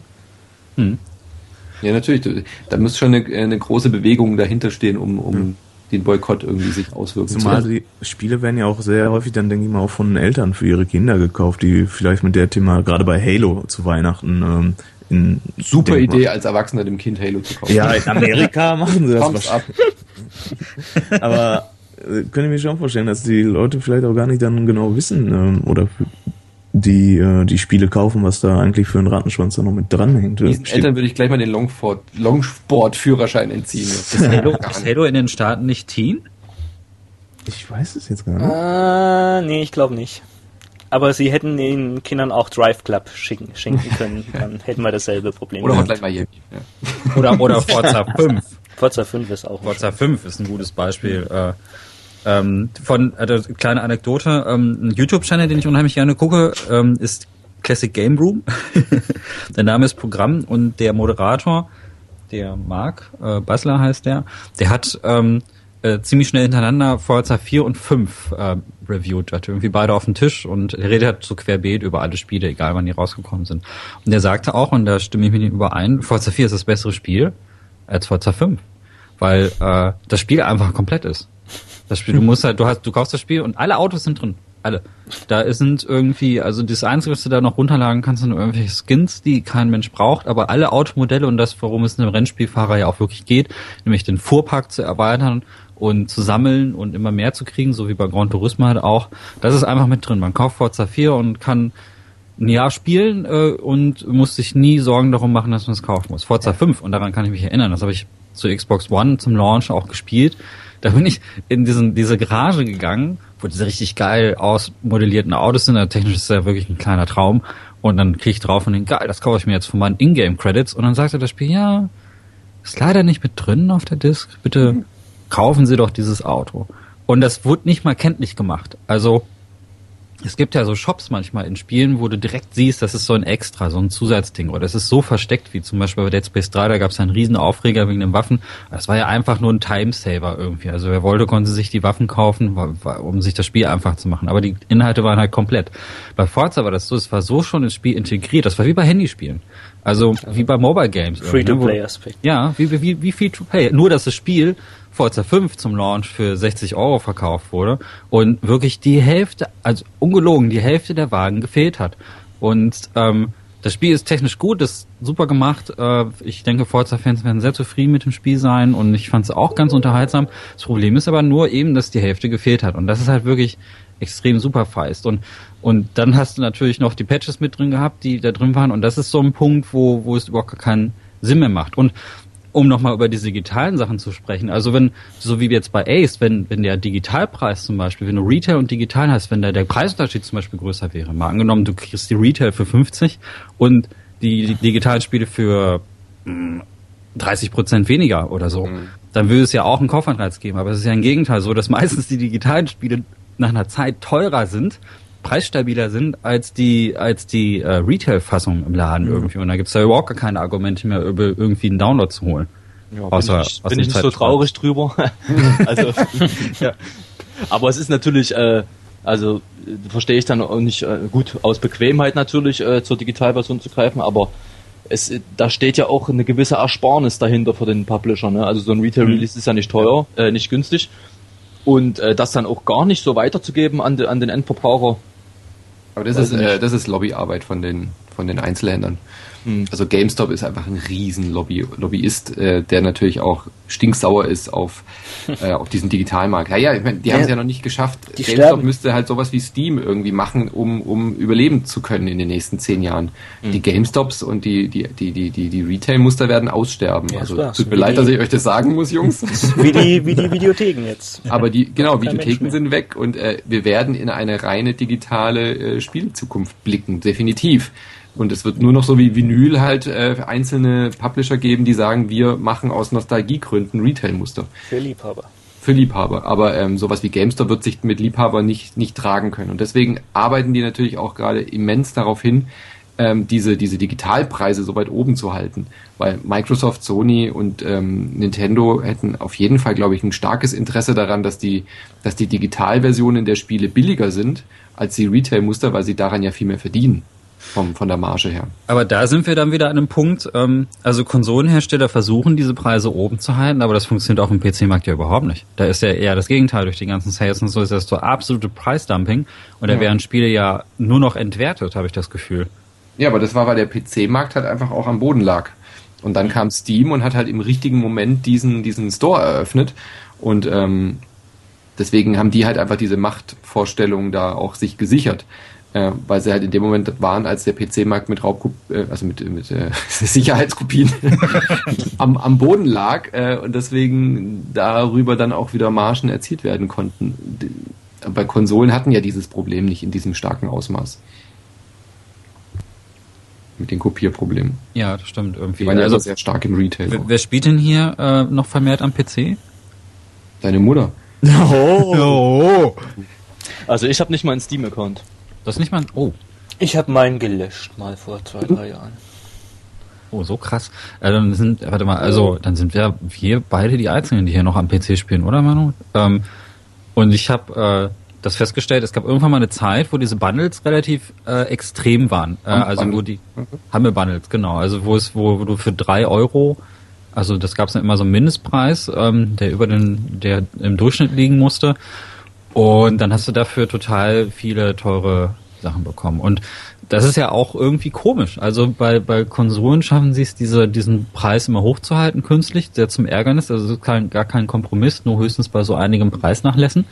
Ähm, und äh, aber nie von Start weg. Also dass für für rein Digitalkäufer jetzt kein besonderer Anreiz besteht, jetzt irgendwie zu sagen, okay, ich ziehe mir jetzt doch die digitale Version rein statt der Retail. Und bei, bei PC ist das so, dass die Preise so stark und rapide fallen und durch die Humbles die Sachen halt einfach so, so verringert sind, dass, dass, dass, dass der Download-Markt da. Die Humble Bundles sind da jetzt nicht schuld, aber Steam Sales und Steam Sales, GG ja, ja. die sind ja auch, äh, es gibt ja auch so Key Reseller und so halb dubiose. Also der, der, der, der Markt ist ja ziemlich kaputt. Du kriegst ja, du kriegst ja sowas wie äh, Wolfenstein oder Tomb Raider, kriegst du ja zwei, drei Wochen nach Release schon für 20, 30 Dollar. völlig, ab, völlig absurd, ne? Also für aber, aber da warten ja auch die, die Leute drauf, die wissen ja, dass sie, Ja. wenn sie jetzt ein bisschen warten, dass sie das dann für ein Apfel und ein Ei bekommen. So funktioniert ja der, der Markt bei denen. Aber eben, wenn wir den PC-Markt nochmal kurz ansprechen, da sind ja diese Digital-Geschichten schon richtig etabliert. Also Mhm. seit Steam und GOG und äh, wie heißen die anderen noch? Humble Bundles, Humble Store. Da gibt's ja so viel ähm, Konkurrenz auch, dass da eben auch der Preis runtergeht und ich glaube, PC-Spieler könnten sich das auch gar nicht mehr vorstellen, ihre, ihre Versionen so in der Box im Laden kaufen zu müssen. Das ist einfach da. Und ähm, auf den Konsolen ist ja immer noch so ein bisschen das Problem, dass halt, du wirst halt keinen Steam Store oder sowas auf einer, auf einer Xbox kriegen. deswegen fehlt da, da einfach auch diese Konkurrenz und deswegen sind die Preise auch so hoch. Ja, klar. Aber äh, für mich jetzt halt als, als, wie gesagt, Konsolenzocker, der ich immer war, mich hat es immer, wenn ich halt so auf dem PC geschielt habe mit den ganzen Updates damals so Anfang, Mitte 2000 und du bist eigentlich Beta-Tester und spielst ein halbfertiges Spiel, habe ich gedacht, hey, bin froh, dass ich auf meiner Konsole bin, ich habe den ganzen Scheiß nicht. Und jetzt sind wir genau da. ja, ja, und also, deswegen, oh, ich, ja, es ist nicht mehr so schön, wie es mal war. ja, zur PS2-Zeit war das so, du hast ein Spiel gekauft und es war komplett. Weil es gab einfach keine Chance mehr für den Entwickler, da irgendwie nachzureichen. Es gab ja keine Digital-Patches und eine Disk und so weiter und auch keine Festplatte, auf die man Patches laden konnte. Und es war cool. Also ich meine, jetzt merke ich es jetzt auch, wo ich hier so äh, halt immer noch Spiele nachkaufe, so aus der Generation und mir die Sachen so zusammensuche und so weiter und so fort. Ähm, keine dieser wilden Gems.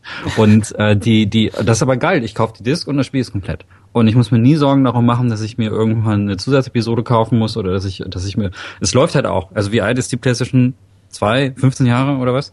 Und ähm, die Dinger funktionieren halt immer noch und äh, selbst wenn ich zum Emulator greifen müsste, ist das, ist das Produkt halt eben komplett. So, und das kann heute nicht mehr passieren. Und, und irgendwie merkt man das halt auch eigentlich teilweise noch an den Preisen. Der Wert ist auch höher. Also dieser Preisverfall, von dem ich spreche, der jetzt auch durch PSM Plus teilweise auch wirklich äh, vorangetrieben wird. Also da kosten ja so Spiele wie Hitman oder so ja teilweise auch nichts mehr, weil sie halt für lau ähm, in dem Plus-Programm angesprochen. Vielleicht müssen wir da gleich nochmal drüber reden. Aber die, die, die Preise sind teilweise noch hoch. Also Gradius zum Beispiel 5 habe ich mir zum Beispiel kürzlich gekauft und das hat echt noch 20 Euro gekostet. So, was für ein Gebrauchsspiel jetzt nicht wenig ist.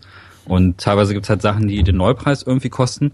Und ähm, aber irgendwie ist mir das der Preis dann auch wert. Also bei manchen Spielen denke ich dann, okay, die sind älter und die sind gebraucht und die kosten fast so viel wie ein Retail-Release, aber ich weiß ja, dass es komplett ist. Deswegen lohnt sich das fast schon, diese 40 Euro auszugeben. Wenn man nämlich hochrechnet bei einem neu gekauften neuen Spiel, Retail, wenn man jetzt irgendwie ein AAA-Titel kauft, dann gibt man 60 Euro für das Spiel aus und dann nochmal 20 Euro für den DLC und dann kommt danach noch ein DLC raus und dann ist man schon irgendwann bei 80, 100 Euro. Und äh, irgendwie kommt einem das dann doch nicht mehr so teuer vor. Ja, ja. Und wisst ihr, was, was für mich letztens der absolute Hammer war? Also ich habe Hm? mir in Japan habe ich mir auch eine japanische Wii U mitgenommen mit ähm, Fatal, Frame, äh, Fatal Frame 5, also Project Zero 5 hier. Das Spiel war schon ein halbes Jahr alt. Ich Mhm. leg's rein, muss es nicht installieren, es kommt kein Update, ich kann einfach loslegen. Das Spiel hat 25 Stunden gedauert. Abwechslung pur, super cool. Dann spiele ich ja nach dem Abs äh, Abspann habe ich dann eine komplette Zusatzepisode gehabt, wo du die die Ayane aus der Door Live spielen konntest und habe nochmal drei Stunden Spiel komplett umsonst gehabt in dem Bundle. Ja, Das kost, war wie kostet früher. 50 Euro und ist ausgerechnet das Spiel, was auf dem Postweg bei mir verloren gegangen ist. das ist ein Omen. Da muss man aber, muss man aber sagen, dass Nintendo überhaupt, äh, wie bei vielen Dingen, äh, auch in dieser Entwicklung hinterher ist und wirklich da, also ich, mir wird jetzt kein, ich gucke gerade äh, hoch in mein Regal, mir wird jetzt kein äh, Wii U-Spiel einfallen, wo ich, wo ich irgendwie stundenlang vorher patchen musste oder irgendwas und äh, die Ja, sind es für, für mich auch ist alle schon ein komplett. bisschen, bisschen mehr geworden. Also Ja, man hat, man hat natürlich die Patches, ist ja auch völlig in Ordnung, also wenn es irgendwann irgendwelche kritischen Bugs entfernt waren oder so, das soll ja sein. Äh, aber dass ich irgendwie stundenlang updaten musste oder mir irgendwelche Season-Pässe kaufen musste oder sowas, Mein Lieblingspatch von Nintendo ist ja der, der per USB-Stick kam, also wo man eine Postkarte hinschreiben musste. Habt ihr das mitgekriegt? Mit dem Zelda-Dings war das, oder? Großartig. War da auf der Wii, oder? Skyward Sword war das, Bei oder? Skyward Sword Ja. gab es einen mega, mega Bug, der irgendwie Save Games gelöscht hat und Nintendo hatte ja da keine Möglichkeit, gescheit zu patchen. Und dann konnte man da hinschreiben, äh, einen Brief und dann hat man einen USB-Stick geschickt bekommen von Nintendo mit einem Patch, den man aufspielen musste. Ich habe mich kaputt gelacht. Das Ja, ist so, aber das ist- war, und das war so absurd in dem Moment, wenn man wenn man dran denkt, auf der Xbox dann so blub fertig gepatcht. Aber wenn dann so kompliziert ist, dann versuchen auch die ganzen Publisher das zu vermeiden. Die strengen sich dann mehr an. Ja, dann wird halt so ein Release dann noch einfach mal verschoben. Dann wird das Beta-Testing nochmal ausgedehnt so und es kommt den Kunden ja auch entgegen. Ich meine, Toto, ich glaube, es wird Zeit, dass du dir eine Wii U kaufst. Weil aber das ist ja genau das, was du, was du, was du brauchst, ne? Dass du das Spiel einlegst und es läuft irgendwo. Und das Ja. muss man Nintendo ja auch wirklich mal zugute halten, ob man die Spiele jetzt mag oder nicht. Aber das kriegen sie ja wirklich noch extrem gut hin. Splatoon zum Beispiel, was äh, Manu und ich auf der Gamescom gesehen haben, das sah schon ziemlich fertig aus zu dem Zeitpunkt. Und ich bin mir sicher, das ist so ein Zustand gewesen, wo viele Publisher gesagt haben, ja super, mach Raus- die Level, hau raus damit. hau raus damit so. Aber Nintendo sagt, nein, Balancing und weiterarbeiten und wir arbeiten so lange dran, bis es geil ist. Und ich glaube, jetzt kommt erstmal so, ich glaube, der Termin ist erst kürzlich bekannt gegeben worden, es kommt jetzt irgendwann im Sommer, so ein Jahr nach der Präsentation. im Mai, im Mai kommt das. Im Mai, ne? Ja, Ja. geil. Und ähm, die Sache ist ja, das, das muss man Nintendo auch zugute halten und das ist so eins der wenigen Unternehmen, die, die das noch ganz gut fahren, bis auf wenige Ausnahmen. Bei Mario Kart haben sie jetzt auch ein paar DLCs nachgeschoben, ähm, aber die, die kriegen es ja hin. Und man fragt sich natürlich, warum andere Unternehmen, denen es finanziell wahrscheinlich teilweise auch besser geht als Nintendo, warum die das nicht hinkriegen. Das geht nicht. Geht das nicht? Nee. Nee, nee. Also Nintendo kann sich diesen Luxus einfach leisten. Meinst du? Haben, Ja. die nicht letztes Jahr so schlechte Zahlen? Oder Das ja, war das natürlich erste- machen die das erste Verlust. Hörst du unseren Podcast nicht, Micha? Nein. Wir haben letzte Woche über Nintendo gesprochen. Ähm, die, die können die nächsten 25 Jahre können die kein Spiel mehr rausbringen und hätten immer noch Geld, um die komplette Xbox-Sparte zu kaufen. Ah, okay, da bin ich falsch informiert. Cool. Ja, okay, Toto, das musst du trotzdem eine Wii U kaufen. Damit wir eigentlich Smash Brothers gegeneinander spielen können. Ach, du willst doch nur wieder verlieren. nee, aber ich finde halt, äh, also so ein bisschen halt dann der Meinung, dass diese ganze Entwicklung ähm, die Entwickler mehr oder weniger dazu animiert, schluderig äh, zu arbeiten. Weil äh, die können, können sich mittlerweile halt wirklich ja so gesehen leisten, ein, äh, ein fehlerbehaftetes Produkt ins Regal zu stellen. Man kann es ja nachher patchen und äh, nach einer Zeit ist es dann eh wieder vergessen, weil der Kunde kauft es ja eh. Mhm.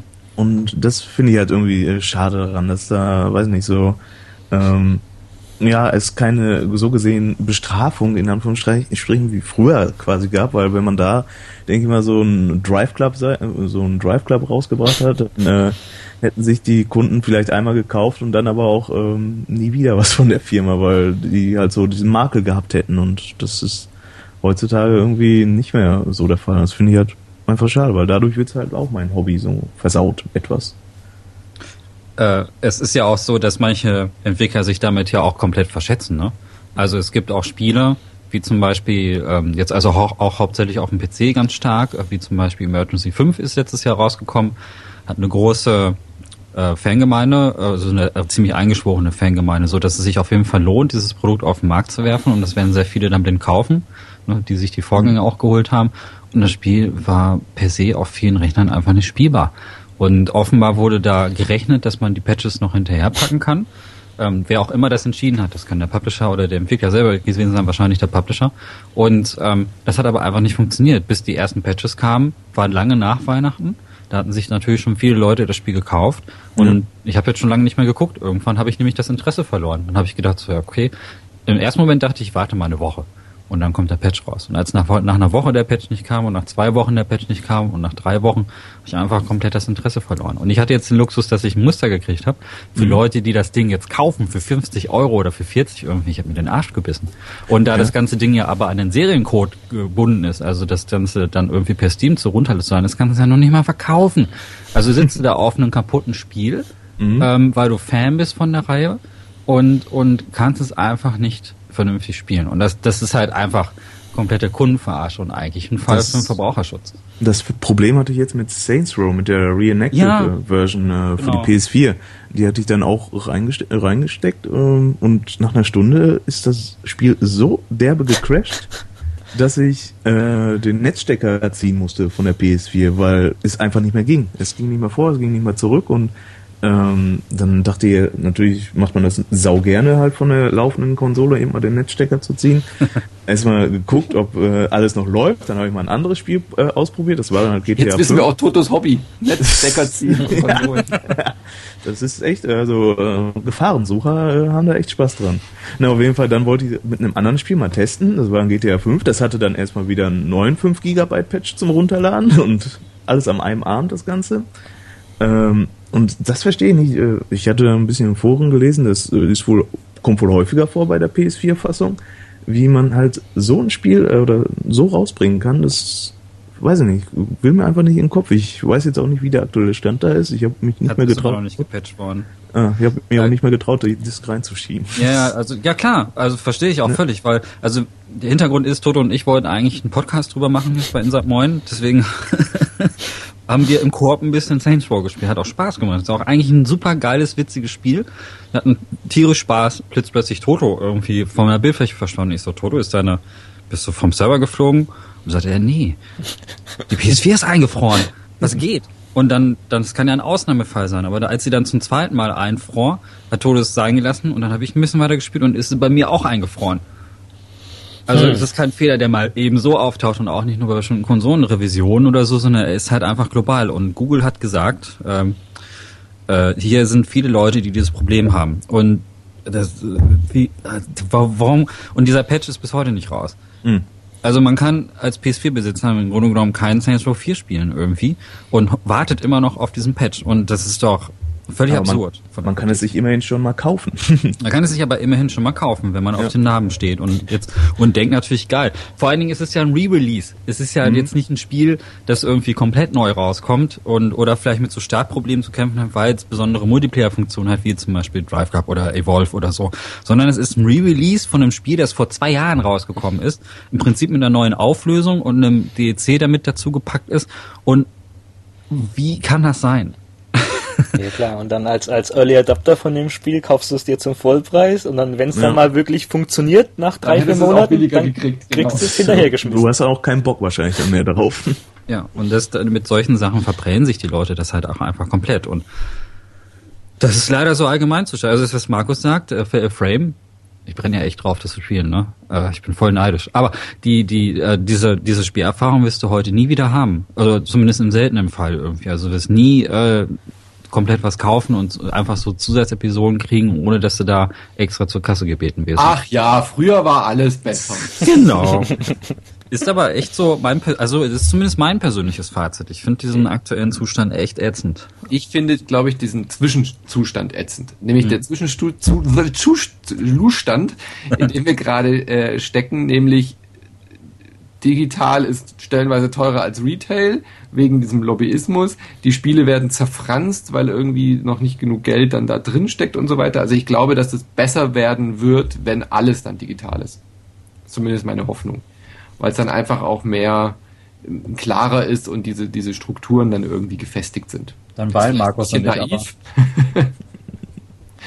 aber ich glaube, dass sich das schon dahingehend bessern, bessert, weil Spiele auch nicht mehr so fertige Produkte sind. Also ich glaube, das, was sich jetzt gerade abzeichnet, so mit, mit äh, Destiny und Evolve und so, ich glaube auch, dass diese, diese, ähm, die, diese ständige und, und äh, zusätzliche Kämpfer für, für, ähm, für, für Kampfspiele und so weiter. Ich glaube, dass Spiele mehr in diese Richtung tendieren werden, dass sie so dass man im laufenden, siehe, siehe Early Access, dass man in den laufenden Betrieb quasi einsteigt und Spiele nicht fertig released werden. Das könnte le leider, glaube ich, Realität werden, auch für die meisten Spiele.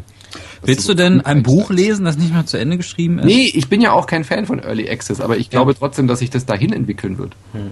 Ja, das ist, bin ich auch der Meinung. Aber wenn das jetzt dann so kommen würde, oder was es wahrscheinlich wird, dann wäre das jetzt, glaube ich, auch nicht so wirklich ein Problem mehr für mich weil dann geht die Interesse dann wirklich jetzt halt komplett verloren. Also wenn ich jetzt halt nur noch solche Destiny und Drive Club Spiele habe, wo ich mich jetzt halt dann einfach einmal nach dem Feierabend mal irgendwie eine Stunde lang da in die Welt äh, irgendwie ähm, mich verbergen kann, aber jetzt halt nicht wirklich irgendwas mache, außer halt eine Mission nach der anderen erfüllen oder nicht wirklich eine durchgehende Handlung oder Gameplay haben. Grind bei japanischen Rollenspielen ist ja zum Glück eher die Ausnahme.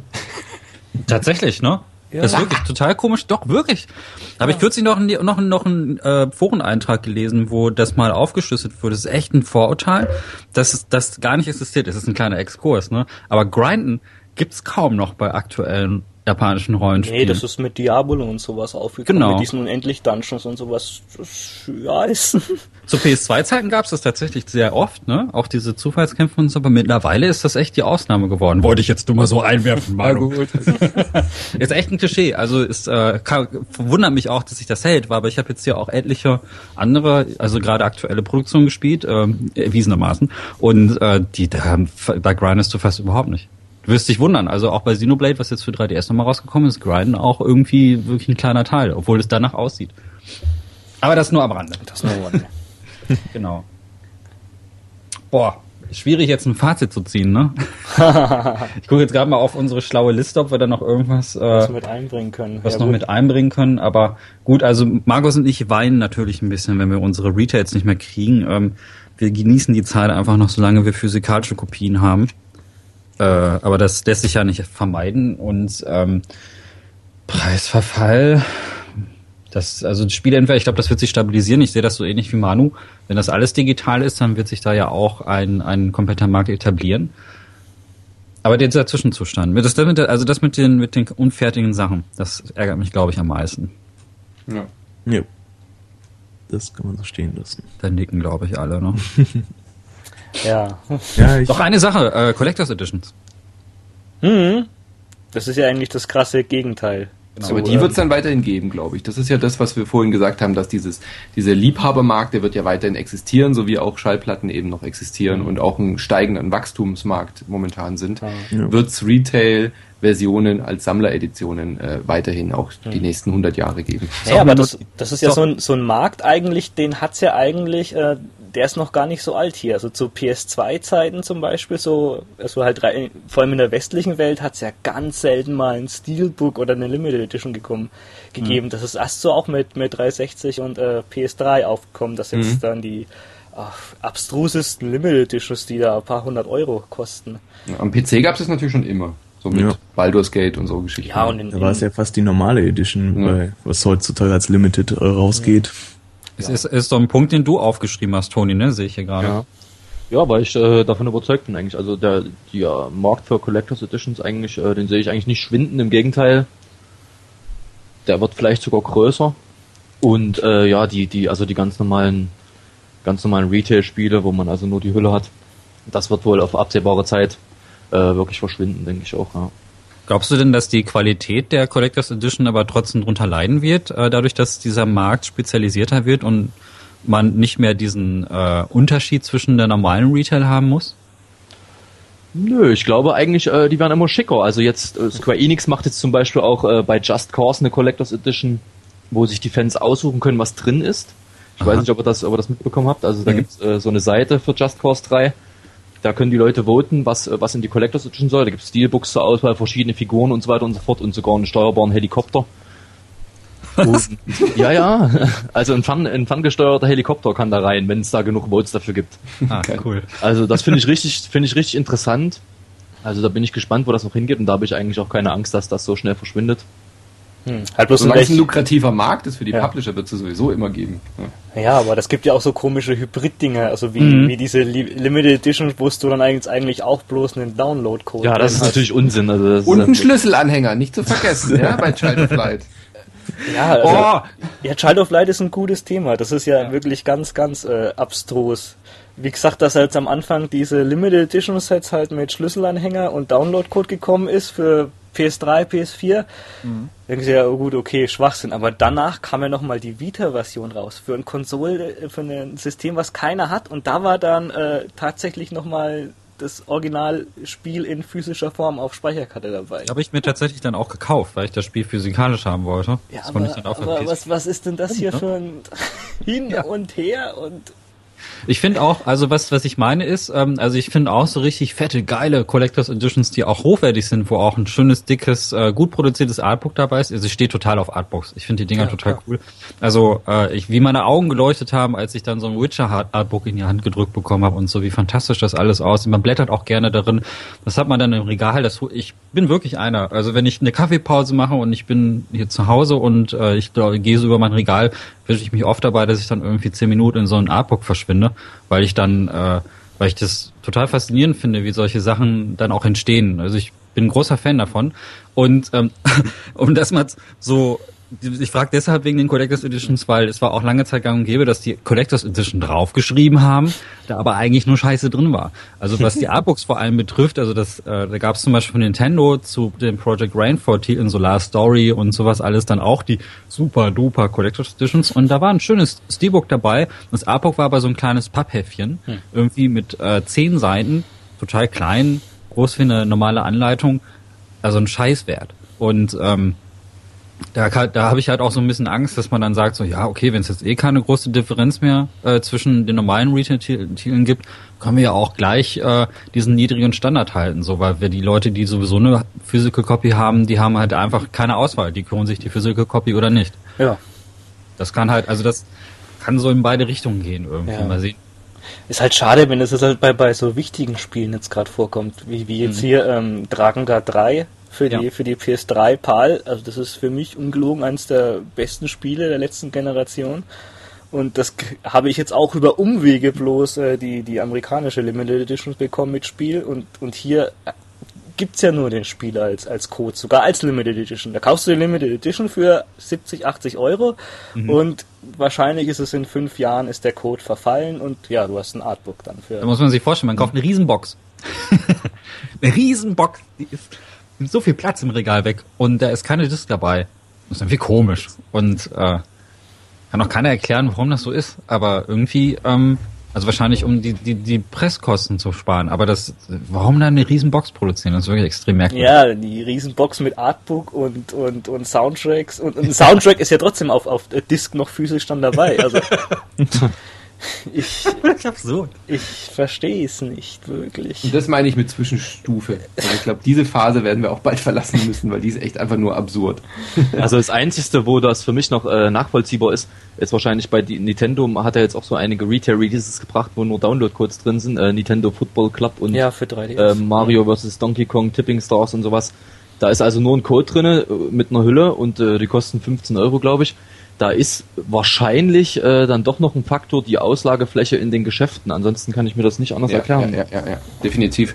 Und für Leute mit langsamem Internet, denke ich, wird es auch in Zukunft sowas wie GameStops geben, wo du halt hingehst und dir Spiele, die es halt nur noch digital gibt, irgendwie auf eine auf einen Disk oder äh, irgendwie kurz mal brennen lässt. Oder Dann nimmst so. du dir eine so? Konsole mit, lockst dich über ein WLAN ein und lädst ja. dir über super schnelles Internet. Ja, denke ich. Also ich glaube, sowas wird sich etablieren, weil es wird einfach immer irgendwo Regionen geben, wo Leute kein Internet haben, nicht schnell genug angebunden sind und dass du dir dann halt einfach eine lokale Version irgendwie davon ziehen kannst oder reingehen kannst mit deinem Laptop, das runterladen kannst. Also sowas wird sich wahrscheinlich etablieren, so Art Internetcafés wie früher wo es dann eben auch vielleicht so kleinere Packungen geben wird, um diese Spiele zu kaufen. Aber gab es da nicht so Pilotprojekte sogar schon im asiatischen Raum?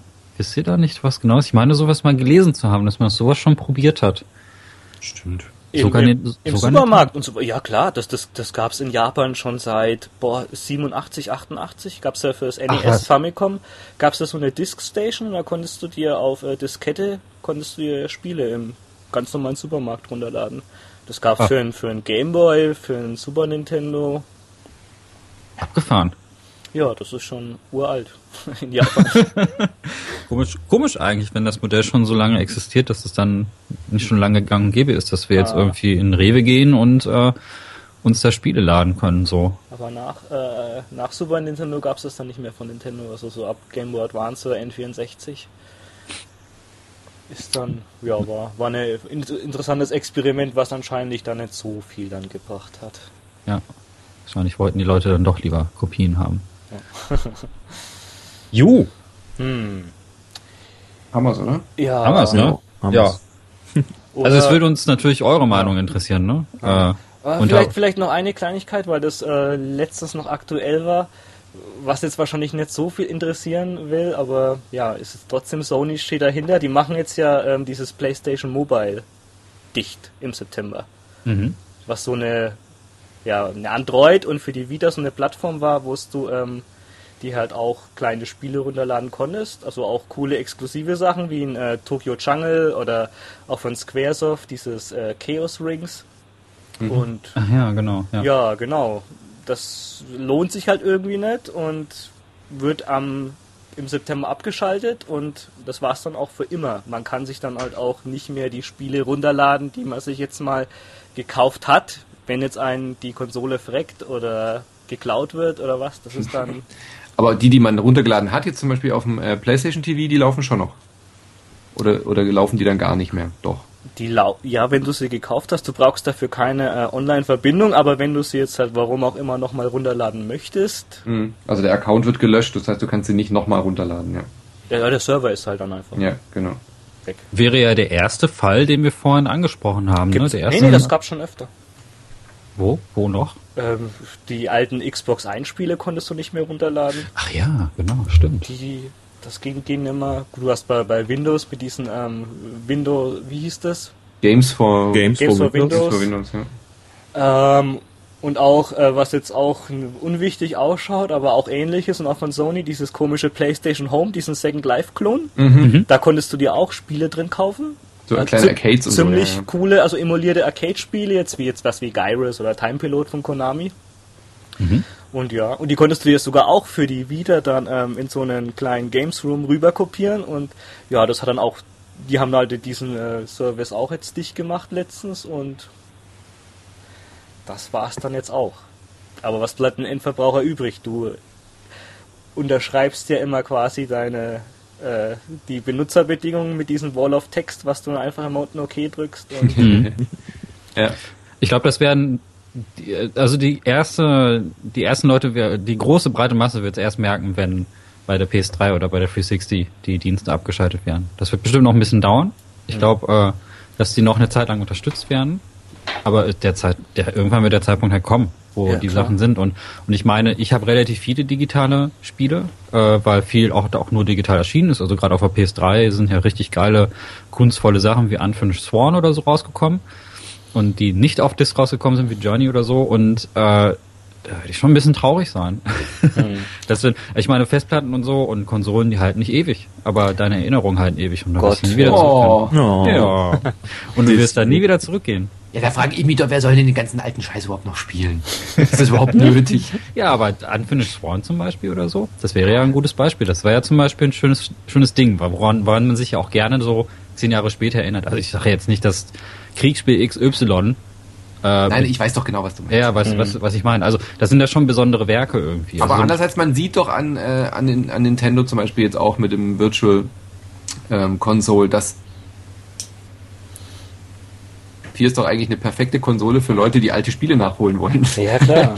Was alles jetzt als HD-Remake und so wieder kommt. Also die, die richtigen Klassiker, da, da muss man, glaube ich, sich nicht allzu viel Sorgen machen, weil die im kollektiven Gedächtnis auch da sind und die werden auch gefordert. Sowas wie Ico wird man auch in 20, 125 mhm. Jahren noch irgendwie als Remake bekommen weil da immer noch irgendwie Geld drin steckt, genauso wie halt alte Filme auch immer wieder neu aufgearbeitet werden. Ja, aber mit Filmen und Lizenzen ist das ja auch wieder mit enormen Kosten verbunden und Lizenzen. Ja. Wenn du jetzt, was weiß ich, zum Beispiel, wir hatten ja auch das Problem jetzt auf der 360, das von äh, Konami, die hatten ja mal so ein ähm, Turtles Arcade Game. Mhm. Das ist dann runtergeflogen von Xbox Live, weil halt dann irgendwie Nickelodeon die Rechte gehabt hat. Und so hast du es jetzt ja auch mit allen an ziemlich guten spielen. Jetzt was weiß ich, ob das jetzt ein, dieses, äh, diesen Riddick-Ego-Shooter ist oder. Mhm. Ja, ja, das ist auch gerade, wo du Ego-Shooter sagst, bei Nobody Lives Forever der Fall. Da sollte es ja. eigentlich eine Neuauflage geben. Ja, und Nobody Lives Forever kennt ja jeder. Also das Spiel von Monolith, das mit der ähm, mit der Kate Acher, ein super mhm. cooles, super geiles Spiel, ein richtig großer Klassiker. Ähm, sehr empfehlenswert, aber es wird keine Neuauflage davon geben, weil kein Mensch weiß, wo diese Rechte sind. Ja. die, die, rechte, die rechte Problematik, ich war ja neulich bei, äh, in Warschau bei äh, GOG, kurzer Disclaimer, dass GOG uns bei Insert Moin äh, stellenweise auch sponsort, aber jetzt kurz als äh, Exkurs. Ähm, wir waren ja da bei dieser Studiotour Und ähm, was die für einen Aufwand da reinstecken, um diese alten Spiele ähm, überhaupt an die Lizenzen zu kommen, das ist ein unglaubliche Odyssee, weil nicht immer existieren diese Firmen überhaupt noch, die diese Rechte überhaupt noch besitzen. Und dann müssen die halt stellenweise fünf, sechs Stationen durchrecherchieren und da nochmal anrufen. Und das Studio hat aber nur die Teilrechte, die haben nur die Version für Mac, die Rechte und so weiter und so fort. Also, ähm, aber solche, solche Firmen wie GOG ähm, wird es, glaube ich, auch in Zukunft mehr geben, die versuchen, diese alten Spiele dann halt wieder lauffähig zu kriegen ähm, und wirklich auch einfach sich um diese Lizenzen kümmern und das versuchen, auf einen aktuellen Stand zu halten. Und deswegen bin ich da eigentlich relativ zuversichtlich, dass dass in irgendeiner Form, sei es als Fanprojekt ähm, oder oder so ja. wie die so wie die ähm, die, die Kopierer-Szene früher ja auch einfach dafür gesorgt hat, dass die ganzen Module der alten, also dass die ROMs Welt quasi existiert, um diese ganzen Emulatoren überhaupt noch füttern zu können. Und sowas wird in Zukunft vielleicht halt kommerzialisiert, wie GOG das halt auch macht. Hm. Ja, aber es ist halt mit immens viel Arbeit verbunden. Ja, aber, aber ich bin trotzdem zuversichtlich, dass das passieren wird, weil da ja. Geld drin steckt. Ja, klar, also, aber, aber du siehst es jetzt ja auch gerade bei den ganzen iOS-Spielen mit jedem, mhm. äh, jedes Update, was halt irgendwie neu dazukommt. Da gab es jetzt ja auch zu diesem ähm, World End With You von, von Squaresoft, dass das jetzt irgendwie mit, mit iOS 8 nicht mehr funktioniert ja. und Squaresoft hat halt irgendwie keinen äh, Bock, das nochmal zu finanzieren, weil die Programmierer, die das damals äh, gemacht haben, die sind halt immer unter Vertrag bei denen und das wird ein Scheißgeld kosten. Und jetzt hast du das halt eigentlich gekauft und konntest es letztes Jahr spielen und wirst es heute nicht mehr spielen können. Hm. Das sind halt, halt warten, bis ein Emulator dann irgendwann dafür existiert. Ja, genau. ja oder du musst dir jedes Jahr ein neues iPhone kaufen und darfst es nicht abdecken.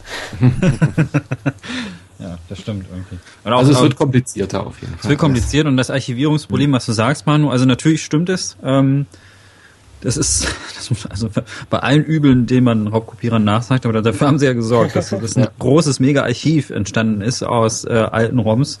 Die Dinger sind ja auch winzig, also die sind ja verglichen zu heutigen Dateigrößen ja auch sehr klein. Ähm, was hat da drüber früher draufgepasst? Maximal 64 Megabyte, ne? Also wenn das die größten Cartridges waren. Ja, und es sind ja nicht nur Raubkopierer damals gewesen, sondern sowas wie Ultimate Online zum Beispiel ja. kannst du ja heute noch spielen auf irgendwelchen Fancharts, hm. die das Ding halt quasi so gepatcht haben, dass es dann halt auch ohne den offiziellen Server läuft. Es gab auch so Seiten wie Home of the Underdogs, ich weiß nicht, ob es die heute immer noch gibt, aber die haben halt auch so ähm, seltene PC-Spiele, wo die Abandonware sind, genau. also die sich, die wirtschaftlich nicht mehr viel, nicht mehr ertragreich waren und wo, wo es die Entwickler teilweise auch nicht mehr gibt. Man genau wie bei No One is Forever nicht mehr so genau weiß, wer die Rechte eigentlich hat. Die haben sie dann in so einer äh, rechtlichen Grauzone online gestellt. Also es war schon, es gibt auch, also ich denke, ich hoffe, dass es halt immer noch genug sehr äh, Spieleenthusiasten und Liebhaber gibt, die dann halt sich auch um diese ganze Archivierung irgendwie kümmern. Ob sie das jetzt unter offiziellen Banner machen, das wäre natürlich schöner. Ähm, die Erhaltung der Spielkultur sozusagen, dass es dann halt irgendwie auch vielleicht über eine staatliche Linie läuft oder so, das wäre natürlich ganz geil, dass man da irgendwie eine offizielle Anlaufstelle hat. Mhm. Weil Hauptsache, es macht irgendwer. Es sollte einfach so ein, so ein großes Museum, so ein, so, ein, so ein Fund irgendwie geben, der sich darum kümmert, diese Spiele zu katalogisieren, zu sammeln, äh, irgendwie von jedem Spiel zumindest ein Modul und alles eine Download-Version mal zu haben und die dann eben so, so wie GOG das macht, die gleich äh, Zusammenarbeit mit Publishern irgendwie so hinzukriegen, dass sie auch läuft, wenn mal der Server abgeschaltet ist, aber halt quasi so vertraglich das halt so regelt, dass diese Versionen erst freigegeben werden, wenn die, wenn die Firma es nicht mehr existiert oder die Server wirklich abgestellt werden. Das wäre doch eine, eine, eine schöne, schöne Kooperation, finde ich, wo alle Publisher zusammen an einem Strang ziehen sollten mit diesen, mit diesen öffentlichen Einrichtungen, die das aber finanziell irgendwie unterstützen als Kulturgut. Weil die Publisher, das, das haben wir jetzt oft genug, glaube ich, gemerkt, die haben kein finanzielles Interesse daran, die können da gar kein Geld reinstecken. Als Aktienunternehmen kannst du das nicht machen. Das kann man den Publishern nicht mal vorwerfen, dass die Geld investieren, um ihre Spiele lauffähig zu machen, wenn sie es mal nicht mehr gibt. Das wird kein Aktionär mitmachen. Aber ähm, das in Zusammenarbeit, wenn die quasi die Rechte so übertragen würden an so eine kulturelle Einrichtung, die sich darum kümmert, das wäre meine Traumvorstellung. Genau, Traum. Ein weiter ja. Weg. Ein weiter Weg. Wäre aber cool. Ja. Okay. Ich glaube, wir haben alles abgedeckt, ne? Die Riesenliste hier abgearbeitet. Ähm, jo. Dann, dann sagen Markus und ich, ähm, die äh, haut's uns in die Kommentare. Jetzt sind wir ja an zwei Stellen hier, ne? Koop-Folge. Ja. ich glaube, verabschieden können wir uns dann auch gerne. Gemeinsam. Genau. gemeinsam, gemeinsam. Also schreibt es uns in die Kommentare, sowohl bei Insert Moin oder auf jjunk.de, ne? Ähm, dort, dort äh, würde uns echt interessieren, wie ihr dazu steht. Vielleicht ist es euch auch alles komplett scheißegal und habt die ganzen ähm, 80 Minuten gedacht, was reden die da für eine Scheiße. Dann müsst ihr uns das aber auch sagen. Ähm, Das liegt aber an Jay-Chang, nicht an uns, ja? genau. Die Kreuzritter. Und äh, aber ich glaube, das ist das ist so ein Thema, wo man auch viel diskutieren kann. Also gerade auch so die Sicht von Toto, der jetzt eigentlich überhaupt gar kein Sammler ist, aber trotzdem merkt, äh, da ist irgendwas komisch. Du sagtest irgendwann mal in, in einem Gespräch, äh, Toto, das wird irgendwann kollabieren. Hallo? Er, er ist auch schon kollabiert. Jetzt ist er weg. Raus. Ich glaube, der ist rausgeflogen. Geil. Ach so, nee, Mist. ich höre ich hör euch auch noch. Ah, ja. Hallo, hallo, hallo. Was noch? Ähm, ich- du sagtest irgendwann mal, äh, das Ganze wird mal kollabieren. Ich glaube, der hört uns nicht mehr. Dann machen wir jetzt, glaube ich, Schluss. Ja, aber Wir lassen glaub das ich, das- dabei. Alles klar. Dann ähm, sag ich mal von der Inside Moin Seite vielen Dank für diese Koop-Folge und ähm, äh, schön, dass wir uns in dieser großen Runde zusammengetroffen haben. Ja, von der J-Chunk-Seite natürlich auch und äh, dass sich äh, Toni von JB Games dazu erbarmt hat, hat mich gefreut. Freut mich dabei gewesen zu sein, danke. Alles klar. Dann wünschen wir beide, Markus, den Hörern, noch einen schönen Tag, oder? Jo, bis denn. Ciao. Ciao. Tschüss.